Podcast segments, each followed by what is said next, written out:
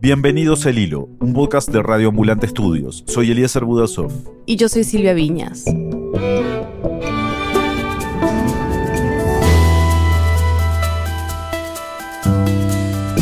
Desde la aparición del nuevo coronavirus, los científicos del mundo corren una carrera contra el tiempo para desarrollar el remedio más esperado del año, una vacuna segura y efectiva contra la COVID-19.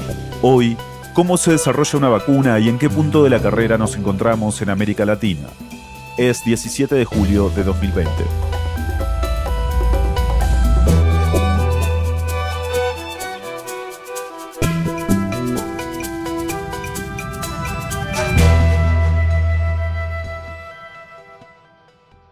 Es muy difícil crear una vacuna. Es un trabajo que lleva mucho tiempo, mucho invertimiento de dinero, de, científicos. Él es André Biernat.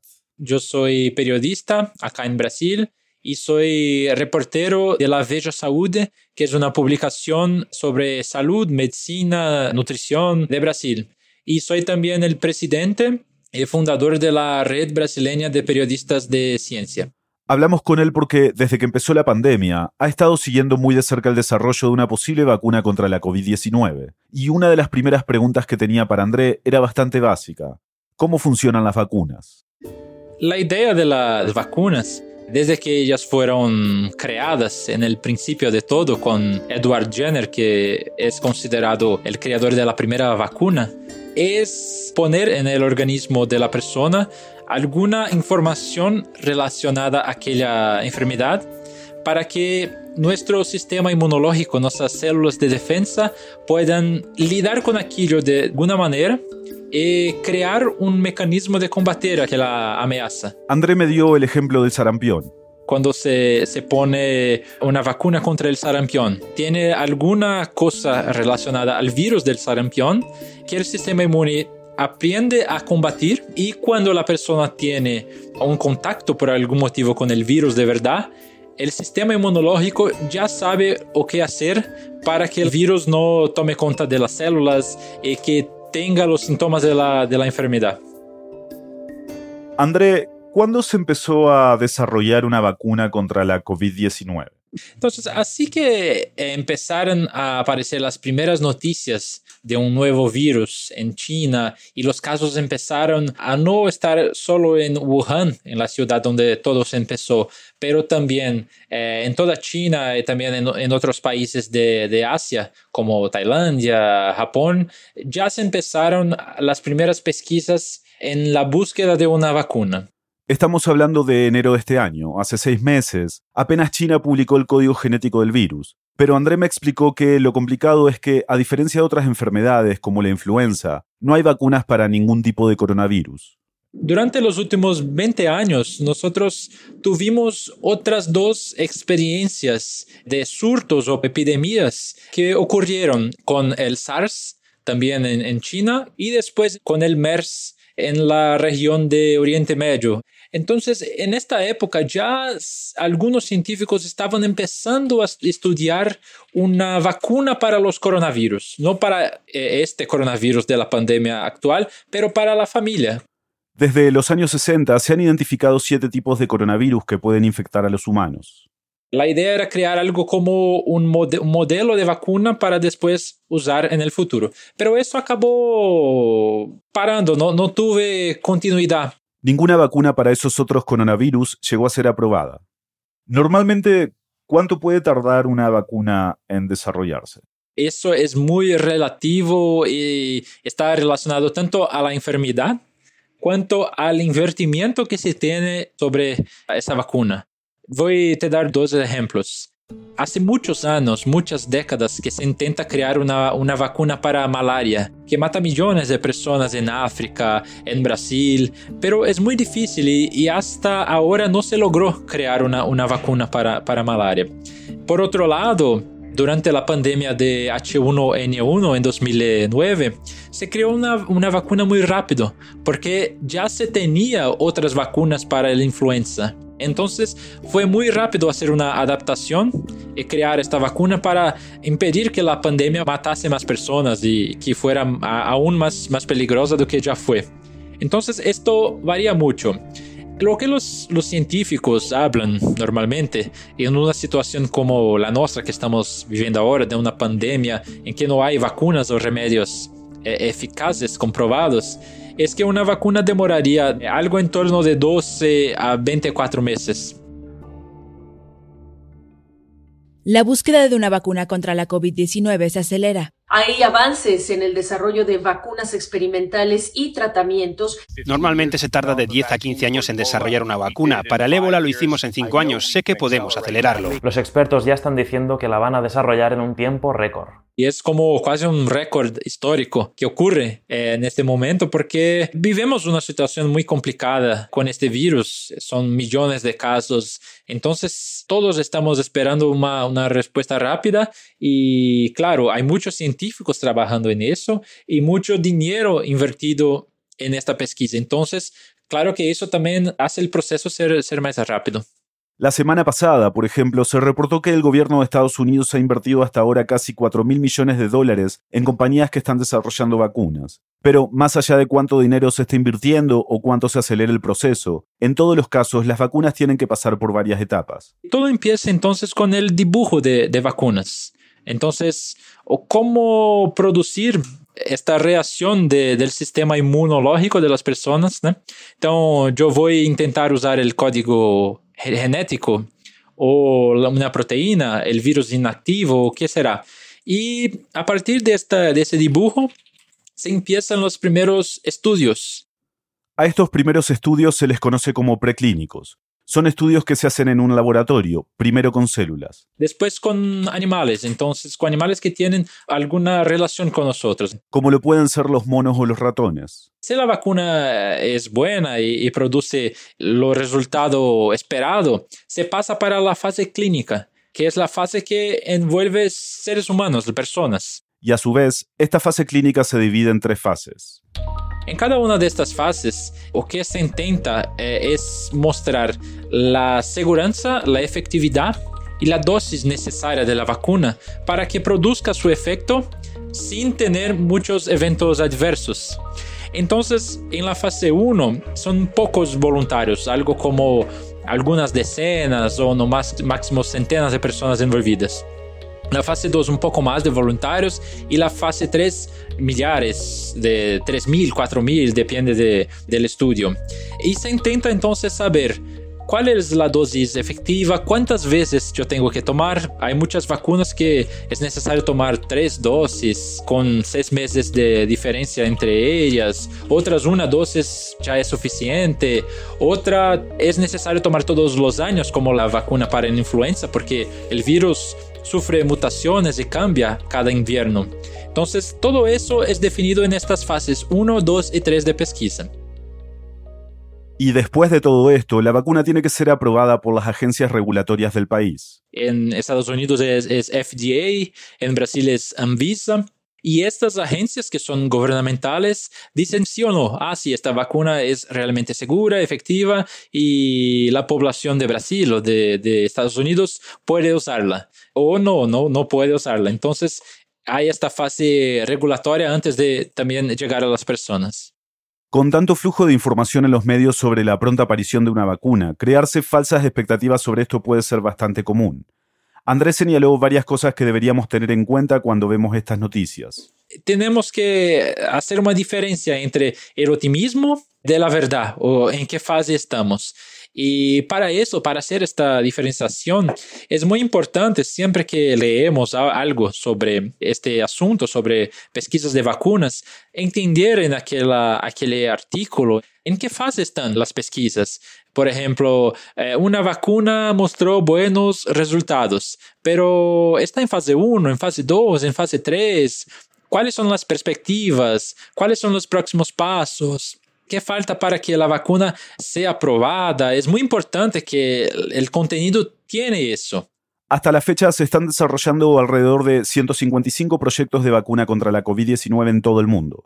Hay 15 que están en fase 1, otras 11 que están en fase 2 y hay 4 vacunas que se encuentran en fase 3. Y justamente una de ellas está siendo probada en Brasil. Brasil es el primer país fuera del Reino Unido en probar la vacuna en contra del COVID-19 que están desarrollando entre la Universidad de Oxford y la compañía farmacéutica AstraZeneca. Será testada acá en Brasil en una parcería con la Fundación Osvaldo Cruz, que es una, una importante institución de pesquisa de, de Brasil. Pero, ¿por qué Brasil? Bueno, además de ser el segundo país con mayor cantidad de contagios y de muertes en el mundo, André me explicó que Brasil tiene una larga historia de desarrollo de vacunas. Hay muchas pesquisas, por ejemplo, con vacunas para dengue acá en Brasil, con otras enfermedades. Entonces, no sé si fue una cuestión de oportunidad, porque tenemos muchos casos, o si también será testada en Estados Unidos. Si se llega a aprobar esta vacuna que está desarrollando la Universidad de Oxford, Brasil recibiría una dosis importante para empezar a vacunar a trabajadores de la salud y personas vulnerables. Y además, Brasil llegó a un acuerdo para poder producir ellos mismos esta vacuna. Habrá como una transferencia de tecnología para que el país produzca sus dosis. Porque, por ejemplo, la Fundación Osvaldo Cruz tiene una fábrica de vacunas muy importante acá en Brasil. Hace muchas vacunas. Entonces, se podrá hacer esa vacuna acá en el país. Entonces, esto será una, una ventaja para los países que también están participando de, lo, de los estudios. Pero, ¿qué pasa con los países que no están participando de los estudios? ¿Cómo será el, el, acceso a la vacuna? Porque, de nuevo, la vacuna que está más avanzada, según se habla, que sea de la Universidad de Oxford, es claro que los primeros a tener acceso a ella serán los ingleses, donde fue creada ¿no? la vacuna. Y esta es una discusión muy grande también. ¿Quién serán las personas en cada país que podrán tomar? Porque imagina hacer billones de, de, dosis y no sabemos también si con una dosis ya tenemos protección. ¿Será que eh, precisaremos tomar dos, tres dosis? ¿O cuánto tiempo dura esta, esta inmunidad? No se sabe nada de eso. Entonces será una gran discusión Además de producir la vacuna que está desarrollando Oxford, en Brasil hay científicos trabajando en sus propias vacunas, y no es el único país de la región. México, Argentina, Chile y Perú también están trabajando en varios proyectos de vacunas. De todos modos, André me cuenta que América Latina aún tiene muchas dificultades en esta área. Hay esta capacidad, pero por toda esa dificultad que es hacer ciencia en nuestra región, por falta de recursos, hay muchos científicos brillantes, excelentes en nuestra región, pero muchas veces ellos tienen que ir a Estados Unidos o Europa para continuar haciendo sus pesquisas. Y yo espero que tal vez esta pandemia nos muestre a nuestros políticos, quien paga por las pesquisas, la importancia estratégica de invertir en ciencia, porque es una cuestión casi de sobrevivencia. Porque lo, lo país que lograr tener una vacuna dará la vacuna para su población primero, después para el resto del mundo. Ya volvemos. Hola, soy Carolina Guerrero, directora ejecutiva de El Hilo. El año pasado cerca de 6.000 oyentes nos pidieron a través de una encuesta que creáramos un podcast noticioso sobre Latinoamérica. Un show semanal que ayudará a darle sentido a las noticias más apremiantes de la región, añadiendo contexto y profundidad. Así nació El Hilo. Producir el episodio de cada semana implica una investigación rigurosa y un trabajo constante siete días a la semana con un equipo comprometido de 11 personas. Pero El Hilo es un proyecto independiente y para seguir adelante necesitamos tu apoyo. Hoy quiero invitarte a que nos ayudes con una donación. Sin importar el tamaño, tu apoyo hará una diferencia. Visita elhilo.audio slash apóyanos. Mil gracias. Estamos de vuelta en el hilo. Como escuchamos en la primera parte, hay científicos en nuestra región que también han entrado en esta carrera para desarrollar una vacuna para la COVID-19. La Organización Mundial de la Salud publica una lista de los laboratorios que están desarrollando una vacuna e incluye laboratorios en Argentina y en Brasil, pero también hay proyectos en otros países de la región. Entonces, para aprender un poco más sobre cómo estamos en Latinoamérica en el desarrollo de vacunas, hablamos con él. Yo soy Emiliano Rodríguez Mega y soy periodista de ciencia. Me he dedicado a cubrir ciencia de América Latina durante los últimos años. Emiliano ha estado hablando con varios científicos de la región desde investigadores en Perú que jamás en su vida han tenido experiencia haciendo vacunas para humanos, hasta investigadores en Chile que ya tienen experiencia desarrollando algunas otras cosas, hasta gente en Brasil, ¿no? Brasil es una potencia en la región en cuanto a producción de vacunas, hasta México, en Argentina también. Es decir, como que hay como un brote regional de intentos. Creo que en general, con los científicos que he hablado de la región, creo que su interés responde como a un, un esfuerzo regional como de no querer depender, ¿no? De lo que venga de afuera. Se sabe que hay proyectos que van muy adelantados, que tienen muchos recursos además, que incluso ya están probando su vacuna en, seres humanos. Pero es como esta sensación de no voy a dejar que la solución venga de afuera, ¿no? Si yo puedo contribuir a desarrollarla nacionalmente. Entre estos científicos con quien habló Emiliano está Gustavo Cabral de Miranda, un inmunólogo de la Universidad de Sao Paulo. A gente precisa desenvolver nossos produtos y, o más importante, nosso conhecimento. Pues Gustavo es como un férreo defensor de esta necesidad de que América Latina se independice científicamente de lo que viene de afuera. É importante nós termos essa conexão, essa relação, colaboração, mas dependência jamais. Dependência jamais. No es posible que sigamos siendo rehenes, como él lo dijo, del conocimiento de otros países, de la tecnología de otros países. Tenemos que desarrollar nuestra propia tecnología, es porque nosotros mismos conocemos nuestros retos lo, a lo que nos tenemos que enfrentar. Y Gustavo le dio un ejemplo. Hay un tipo de vacuna que se está desarrollando, de las más avanzadas, que tiene que almacenarse a temperaturas muy bajas. Y lo que Gustavo me decía es como muy bien, o sea, qué, qué bueno que estén haciendo esa vacuna, está increíble, pero ¿qué va a pasar, no? O sea, ¿qué va a pasar cuando llegue a nuestros países cuando llega al interior de nuestros países, que son lugares no solamente que son muy calientes a veces, en Brasil, por ejemplo, en México, sino que también no tienen una infraestructura para poder almacenar esas vacunas. Como refrigeradores diseñados específicamente para guardar vacunas. Entonces, para no tener que depender de vacunas como esta, Gustavo y su equipo están desarrollando una vacuna ellos mismos. Usan un modelo que ya ha sido aplicado en algunas vacunas, como la del virus del papiloma humano y hepatitis B. Gustavo está usando una tecnología que se llama, en realidad son partículas semejantes a virus, así se llama. Yo sé que suena raro, pero sí, ese es el nombre de esta tecnología, partículas semejantes al virus. En inglés es virus-like particles. Son una especie como de esferas que no tienen ningún tipo de material genético adentro, entonces, por ejemplo, no pueden entrar a la célula humana y multiplicarse ahí para después salir e infectar a otras células, no tienen esa capacidad, son, son inofensivas, digamos pero para lo que sirven es poner ciertos fragmentos de proteínas que a ti te interesen, del virus que a ti te interese, en la superficie. De forma que cuando tú la introduces al cuerpo humano, tu sistema inmune las ve y dice como, wow, esto es algo muy extraño. Y entonces empieza a hacer anticuerpos, que básicamente son como las defensas del cuerpo humano. Y esa memoria es lo que faz proteger una segunda infección. Con las defensas creadas, cuando el virus de verdad entra al cuerpo, es mucho más fácil erradicarlo. Se utiliza la frase como para entrenar a tu cuerpo. A mí me gusta decir que lo engaña en realidad. ¿Y en qué fase del proceso están ellos? Pues ahorita están empezando apenas con pruebas en animales.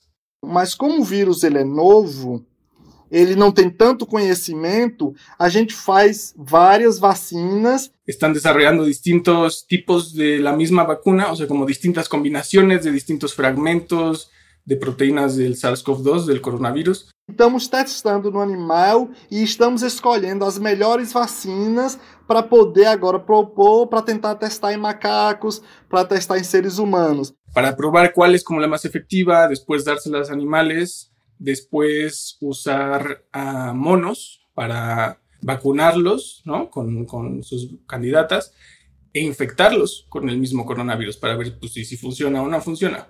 Y ya después de eso, solamente después de eso, podrían empezar las pruebas con humanos. Y claro, si les va bien con eso, sería un tremendo acierto científico, pero para Gustavo y su equipo también respondería a una preocupación importante es justamente este miedo de que aun cuando se desarrolle una vacuna global, ¿no? En Estados Unidos, en Europa, en Australia, qué sé yo, que no llegue, ¿no? Aun cuando exista, no llegue a nuestros países o no llegue lo suficientemente rápido. Y además, ese es un miedo que no sale de la nada, es un miedo que sí tiene fundamento y el fundamento es que eso ya ha ocurrido antes. Más recientemente, en el 2009, con la pandemia de H1N1 o influenza A. Lo que pasó durante la pandemia de H1N1 fue que algunos países ricos, principalmente Australia, Canadá y Estados Unidos, lo que hicieron fue, para tratar de asegurar que la mayor cantidad posible de vacunas llegaran a sus países, lo que hicieron fue hacer compras por adelantado a las mismas fábricas que manufacturaban eh, la vacuna en ese entonces. Eso resultó en que muchos otros países que no tenían ese tipo de recursos, ¿no? No tuvieran acceso tan rápido a la vacuna y por tanto que no pudieran vacunar o inmunizar a tantas personas de su población. Lo cual es un problema, no solo para los que no tienen acceso a la vacuna, sino para el resto del mundo también. Si solo se vacunan en algunos países, pero hay brotes en otros lugares, el virus sigue activo y con este coronavirus hemos visto lo rápido que se puede esparcir. Si existe una, una epidemia en alguna parte del mundo, es un riesgo para cualquier otra parte del mundo. Y en esta pandemia ya hemos visto el daño que puede causar un monopolio de mascarillas o de pruebas. Hay reportes de científicos en África y en América Latina que han visto atrasos de meses en pedidos de pruebas. Los fabricantes han dicho que es porque casi todo lo que producen se está yendo a Europa o a Estados Unidos. Incluso sin existir todavía una vacuna, como escuchamos en el segmento anterior. Gobiernos ricos como el gobierno de Estados Unidos han tratado de comprar empresas manufactureras de, vacunas. Otros países ricos también han tratado de comprar por adelantado algún porcentaje de las vacunas que se desarrollen en un futuro. A pesar de esto, Brasil está mejor posicionado que el resto de los países latinoamericanos, no solo por ser un país donde se están probando las vacunas más avanzadas, pero también porque durante años ha sido una potencia en el desarrollo de vacunas. Brasil tiene un montón de experiencia produciendo vacunas. Brasil tiene instituciones como el Instituto Butantan, como la Fundación Osvaldo Cruz, que tienen plantas de producción de vacunas para humanos. No solamente eso, sino que también exportan vacunas para otros países. Exportaron vacunas en contra la fiebre amarilla, por ejemplo, a África. Pero también tienen sus retos, claro. Después de hablar con distintos científicos de la región, Emiliano me mencionó tres.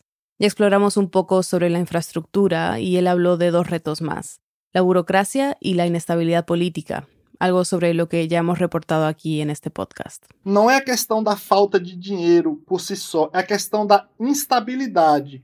Em um período tem muito dinheiro, de repente entra outro governo, o dinheiro cai. Básicamente diciendo que no hay un verdadero esfuerzo federal y gubernamental por combatir la pandemia, sino todos se lo están tomando un poco como en juego, quizá.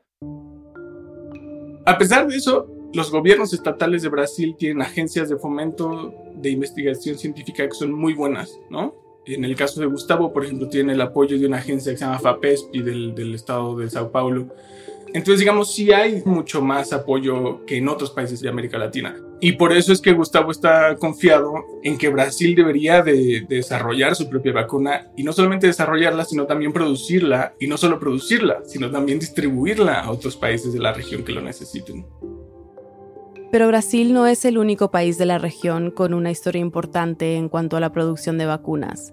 México es otro que empezó más o menos por lo, a finales de los 50, principios de los 60, ¿no? cuando se crearon dos instituciones, que era el Instituto Nacional de Higiene y el Instituto Nacional de Virología, las cuales empezaron a encargarse de producir todas las vacunas que los mexicanos necesitábamos en nuestra cartilla de inmunización.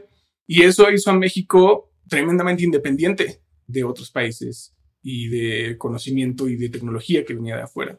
Pero algo cambió a finales de los 70 el gobierno mexicano decidió desmantelar esas dos instituciones y, digamos, fusionarlas. Y a finales de los 90 creó Birmex, o Laboratorios de Biológicos y Reactivos de México. Con Birmex, la producción de vacunas de México se desplomó, y el país pasó de ser principalmente un productor de vacunas a ser un distribuidor. Es decir, empezó a comprar vacunas de otros países para distribuirlas en México. Por eso, llegar a desarrollar y producir una vacuna contra el nuevo coronavirus en México podría marcar un gran cambio. No solamente representa una solución o una salida de la epidemia para los mexicanos, como que también puede significar mucho más que eso, ¿no? O sea, incluyendo regresar como ese, esa grandeza de producción de vacunas que teníamos y que perdimos por alguna razón en las últimas décadas algo que es central, es la salud de los mexicanos, pues está en total dependencia del exterior esta es la oportunidad que tenemos que tomar para tomar conciencia de esto y ponernos a producir nuestras propias vacunas. Ella es otra científica con la que habló Emiliano, Laura Palomares, investigadora del Instituto de Biotecnología de la UNAM, la Universidad Nacional Autónoma de México. Laura es investigadora principal de un equipo que busca desarrollar una vacuna contra el coronavirus que tiene una estrategia similar a la de Gustavo en Brasil. Ella y sus colaboradores están utilizando, digamos, como una pelotita de un virus, que no es el coronavirus, es otro virus totalmente distinto e inofensivo, y a esa pelotita quieren pegarle distintos fragmentos del SARS-CoV-2 para justamente incitar esta misma respuesta inmune. También, al igual que Gustavo, Laura y su equipo están en la fase de pruebas con animales. En su laboratorio usarán hámsters. Va a ser nuestro modelo de reto y el posterior desafío para ver si están protegidos. Y después los usaremos como mascotas si sobreviven. ¿Y qué obstáculos ha enfrentado ella? un obstáculo que me comentaron tanto ella como Gustavo es la importación de reactivos que necesitan para continuar sus experimentos. Un reactivo que me urge, que me super urge. Y ha sido imposible importarlo. Laura lleva esperando ya más de dos meses para meter una orden de compra de anticuerpos, reactivos que son cruciales para seguir con el desarrollo de su vacuna. El problema es que en la orden de compra sale el nombre del coronavirus, sale el nombre SARS-CoV-2, ¿no? Aunque no sea el virus mismo. Nos dijeron cualquier cosa que haya SARS-CoV-2, pues tiene que ir por permisos. Oye, pero no tiene nada que ver, no requiere. Pues sí, según ellos sí requiere y pues ya pasan. Sin esos permisos del gobierno, Laura no ha podido meter la orden. Igual, si llegaran a aceptar esa orden, está el riesgo que los reactivos se queden atascados en la aduana. Si se te detiene en la aduana, ahí sí ya perdiste, porque puedes estar ahí tres meses y lo que te dan ya lo pones en la basura, ¿no? En la aduana no necesariamente se mantienen las condiciones que requieres. Cuando Laura y Gustavo estaban estudiando en Estados Unidos y en Europa, la espera para recibir estos reactivos era de un día, en el peor de los casos hasta una semana. Y aunque en América Latina usualmente ya hay retrasos con estos pedidos, bajo la crisis del coronavirus la espera solo se ha multiplicado. O sea, como que al final Laura ha tenido que encontrar otras soluciones, ¿no? Otras formas de, de producir esos anticuerpos que ella necesitaba para sus experimentos puso a sus estudiantes a extraer los anticuerpos del suero de pacientes recuperados. Entonces, como ese tipo de burocracia es un verdadero obstáculo para la ciencia latinoamericana, diría yo. Pero Laura no pierde la esperanza. En el caso de México ya existe la infraestructura, o sea, los laboratorios, para producir vacunas, solo que no se usan a su máximo potencial desde finales de los noventas. Y Emiliano dice que no se usan por una combinación de falta de interés y de incapacidad por parte de Birmex de actualizar tecnologías. Entonces ya no pueden competir con las farmacéuticas de afuera. Pero Laura cree que eso podría cambiar. Pienso que con relativamente poco esfuerzo, Birmex puede recuperar la capacidad de producir alguna de las vacunas. Sigue estando ahí la capacidad de fabricar y, e instalaciones que obviamente se tienen que modernizar y y adecuar para que puedan seguir fabricando. Entonces, no todo está perdido, ¿no? De hecho, la directora de Birmex le ha dicho a Laura que tiene la convicción de que la fabricación de vacunas en México debe empezar cuanto antes. Para Laura, lo que están desarrollando ellos y otros científicos durante esta pandemia puede tener un impacto no solo ahora, sino también en otros proyectos en el futuro. Lo comparó con entrar a machetazos a la selva. Para que los que vengan atrás, pues obviamente puedan entrar mucho más rápido, obviamente, y con muchas menos dificultades. ¿Podría esta pandemia servir como una lección sobre la importancia de que Latinoamérica desarrolle sus propias vacunas? Yo creo que sí. Y Gustavo me decía, este es el mejor momento para hacerlo, porque una vez que ya pasa el problema, ¿no? Una vez que la gente se olvide, digamos, entonces todos los recursos, todo el dinero que se haya invertido en esos esfuerzos se va a perder. Es que ya ha pasado antes en Brasil. Se não tem muito interesse financeiro, empresarial ou de países potencialmente, as coisas vão demorar mais. As coisas vão. Aconteceu com dengue, chikungunya, zika. Como con el dengue, el chikungunya y el zika. Una vez que se logró controlar de alguna forma, toda la urgencia y los recursos para resolver el problema de una forma más definitiva se perdieron. Todo eso se perdió y muchos proyectos de investigación perdieron dinero y los recursos que tenían. Entonces, Ese es el miedo de Gustavo, ¿no? Y ese es el miedo de muchos de los investigadores con los que hablé. O sea, como que cuando pase esta coyuntura, cuando pase esta pandemia, o al menos cuando los intereses se vayan a otras cosas, que se pierda ese impulso regional. Nadie sabe ni siquiera si las vacunas más desarrolladas de las empresas farmacéuticas con más dinero van a funcionar, ¿no? Lo que importa también es establecer ese tipo de independencia científica para que para la siguiente pandemia, porque no se equivoquen, va a haber otra pandemia, quién sabe cuántos años, nuestros países ya tengan esa capacidad de reaccionar y de responder y de protegernos. No podemos empezar en el futuro, ¿no? Tenemos que empezar ahorita.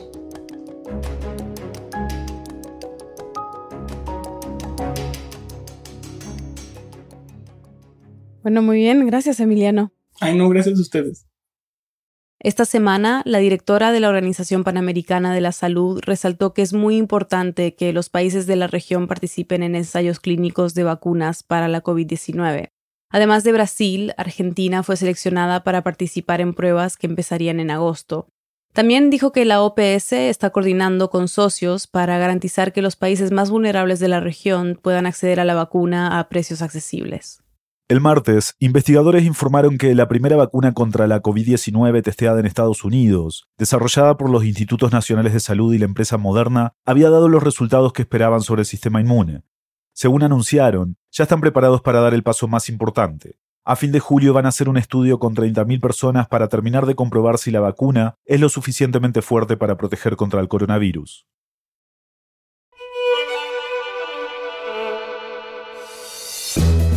En el hilo somos Daniela Alarcón, Álvaro Céspedes, Mariana Zúñiga, Andrea López Cruzado, Elías González, Inés Renique, Laura Rojas Aponte, Jorge Caraballo, Miranda Mazariegos y Carolina Guerrero. Nuestro tema musical lo compuso Pauchi Sasaki. El Hilo es una producción de Radio Ambulante Studios. Gracias a nuestros compañeros de Radio Ambulante por todo su apoyo. Y gracias a los oyentes que se han unido a nuestro programa de membresías. Su apoyo es crucial para que podamos seguir narrando las noticias de América Latina. Si tú también quieres contribuir, visita elhilo.audio slash apóyanos. Para recibir los episodios del Hilo cada viernes por la mañana en tu bandeja de entrada, suscríbete a nuestro boletín semanal en elhilo.audio slash correo. Yo soy Silvia Viñas. Y yo soy Eliezer Budasov. Gracias por escuchar.